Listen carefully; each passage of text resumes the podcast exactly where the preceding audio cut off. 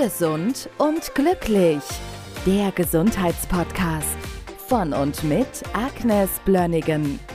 Dann lass uns einfach mal starten. Heute ein, ein tolles Thema. Übersäuerung schreiben wir mal so im Anfang drüber, aber es geht letztendlich um den pH-Wert.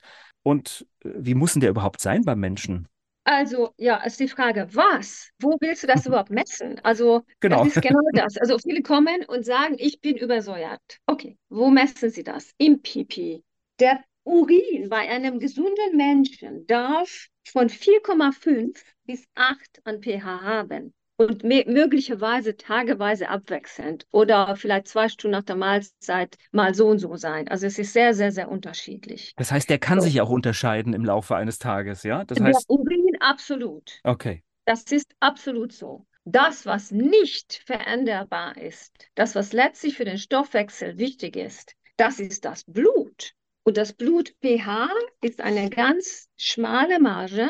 Das ist 7,34 bis 7,45. Und wo wird das gemessen? Nicht mal in der Vene, es wird in, in der Arterie gemessen. Das machen die Anästhesisten, wenn jemand in der Narkose liegt. Das weiß sonst kaum jemand, wie dieser, weil, weil das so wichtig ist, dass dieser pH stimmt. Also wenn dieser pH nicht gehalten wird, dann stirbt der Mensch. So einfach ist das.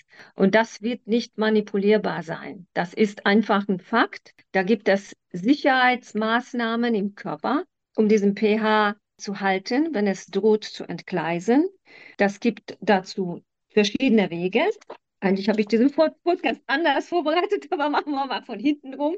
Okay. Also, es gibt eine chemische, gibt chemische Puffer, also die Bicarbonate werden ausgeschüttet oder Phosphate oder Eiweißpuffer werden ausgeschüttet, wenn dieser pH-Wert irgendwie zu entgleisen droht. Dann passiert etwas auch bei Bewusstlosigkeit. Die Atmung wird verändert, weil wir atmen dann CO2 ab. Damit ver- verändern wir das ganz schnell den Blut-pH-Wert. Das puffert dann ab. Und das wird vom Hirnstamm gesteuert. Da haben wir keinen bewussten Einfluss drauf. Dann haben wir einen etwas langsameren Stoffwechselweg. Da schüttet die Niere Bicarbonate aus oder hält sie zurück oder setzt sie frei. Es ist langsamer, aber das sorgt auch dafür, dass dieser pH-Wert so bleibt, wie es ist. Das ist jetzt das Zentrale. So, und wenn ich jetzt höre, ich bin übersäuert, ja, da messen sie halt den pH-Wert des Urins und das wird irgendwie, wenn es mal sauer ist, also pH-Wert ist von 1 bis 7, das ist sauer, von 7 bis 14 ist alkalisch und dann sagen sie, oh Gott, ich bin übersäuert. Aber worauf bezieht sich das bitte? Also dieser, das ist super vereinfacht und ich warne dafür eindringlich, daran etwas manipulieren zu wollen, weil das Einzige, was wir manipulieren können mit einem Riesenaufwand, ist die Magensäure.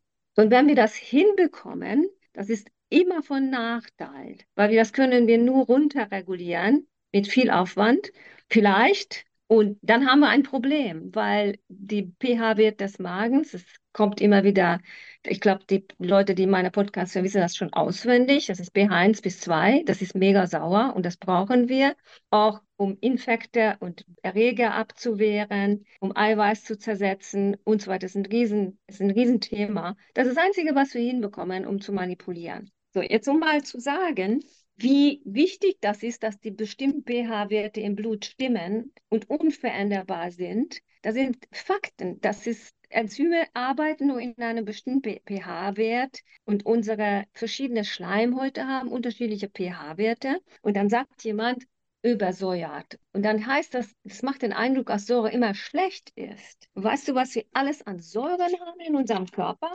Also die Ribonukleinsäure, unser DNA ist eine Säure. Dann haben wir, wie gesagt, der pH-Wert, das Salzsäure ist sauer. Wir haben eine gesunde Scheidenflora, wenn genügend Milchsäurebakterien da sind, dann ist es sauer. Womit fange ich an? Also das ist ein bisschen durcheinander jetzt, aber ist egal. Der Speichel ist leicht alkalisch normalerweise. Magen habe ich ja schon gesagt. Der Dünndarm ist basisch. Und dann kommen wir zum Dickdarm. Der Dickdarm ist an sich sauer. Wenn es nicht sauer ist, sondern der pH-Wert gestiegen ist, dann ist das eine Fäulnisflora. Ist alkalische Fäulnisflora durch toxische Bakterien. Das ist gefährlich. Da gibt es Entzündungen und durchlässige Darmwand und Probleme noch und noch. Die Galle sollte basisch sein und viele Enzyme können, wie gesagt, auch nur im alkalischen Niveau oder auch in, in, in saurem Niveau arbeiten. Und das ist nicht veränderbar. Dann funktionieren die halt nicht. Das Einzige, wie gesagt, was wir verändern könnten, ist, wäre zum Beispiel die Magensorge. Aber jetzt mache ich das mal klar, wie unmöglich das letztlich ist. Angenommen, du isst, du sagst, jetzt esse ich nur basisch, dann isst du einen Riesensalat, ein Berg von Gemüse, dann hast du vielleicht eine Nahrung, was möglicherweise pH 9 hat. Dann geht das in den Magen. Und diese Magensäure ist, wie gesagt, 1 bis 2. Das ist jeder Punkt von sauer zu alkalisch ist nicht, das ist immer zehnfach. Das geht in Logarithmen. Also die Magensäure ist ungefähr 100 Millionen Mal mehr sauer aus dieser pH 9 basisch aus dem Essen. Das wird spätestens in 60 Sekunden oder in 90 Sekunden neutralisiert. Dann hat, dann hat es gar nichts und es erreicht gar nicht mehr die Bauchspeicheldrüse oder das Blut oder, oder was auch immer. Es geht einfach nicht. Das ist physiologisch unmöglich. Also manche kaufen sich so irgendwie Gerätschaften, um alkalisches Wasser zu machen. Davor warne ich auch. Also wir haben Quellwasser, das ist pH 7 vielleicht, also neutral, mehr oder weniger, vielleicht ein bisschen alkalisch. Aber durch die Basen, durch die, durch die Mineralien, die es enthält und viele von diesen Maschinen, die alkalisches Wasser machen, das machen die durch Elektrizität. Das ist nicht gut und überhaupt ist es nicht gut, so pH 10 Wasser zu trinken, weil wenn du Pech hast, dann schaffst du tatsächlich die Magensäure ein bisschen runterzusetzen dann haben wir das gleiche Problem, die wir mit, mit den Säureblockern induzieren. Oder wie gesagt, Patienten haben, je nachdem wie alt sie sind, auch immer natürlicherweise schon physiologisch zu wenig Magensäure. Dann hast du höchstens ein bisschen weniger Magensäure und der Rest ändert sich null. Und ich würde auch nicht daran versuchen, was daran zu manipulieren. Und dann sagen, oh ja, aber Fleisch ist sauer. Nee, das ist nicht sauer. Also wenn ein Tier geschlachtet wird, also das Tier hat das gleiche pH-Wert wie wir, das ist pH 7 und dann, wenn das Fleisch steht, dann entwickelt es durch das Glykogen aber. Das verändert vielleicht ein bisschen den pH-Wert, aber je länger ein Fleisch steht, zum Beispiel so gibt es dieser Dry-Aged Beef, da 30 oder 60 Tage lässt man das dann hängen, abgehangenes Fleisch, das hat pH 8, das hat nichts mit saurem Fleisch zu tun.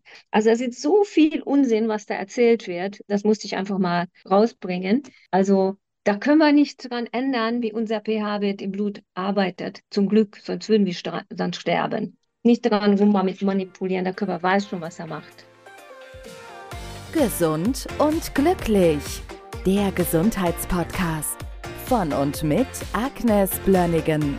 Die im Podcast dargestellten Inhalte dienen ausschließlich der allgemeinen Information. Sie stellen keine Empfehlung oder Bewerbung der beschriebenen oder erwähnten diagnostischen Methoden oder Behandlungen dar und ersetzen keinesfalls die Beratung durch Therapeuten. Bitte wenden Sie sich bei gesundheitlichen Fragen oder Beschwerden immer an die Therapeutin oder den Therapeuten Ihres Vertrauens.